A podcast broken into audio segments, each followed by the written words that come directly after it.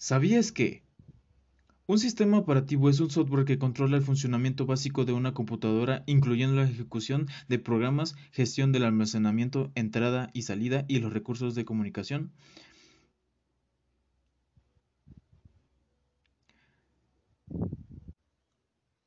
¿Te has preguntado cuáles son las causas de la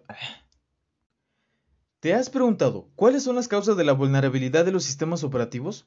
Bueno, se sabe que el 83% de las vulnerabilidades listadas están dirigidas a aplicaciones específicas, con un énfasis particular en navegadores y otras utilidades para plataformas múltiples, por ejemplo, Java y varios programas de Adobe, en lugar de atacar un sistema operativo determinado, lo que puede ayudar a poner en perspectiva la guerra exagerada entre sistemas operativos.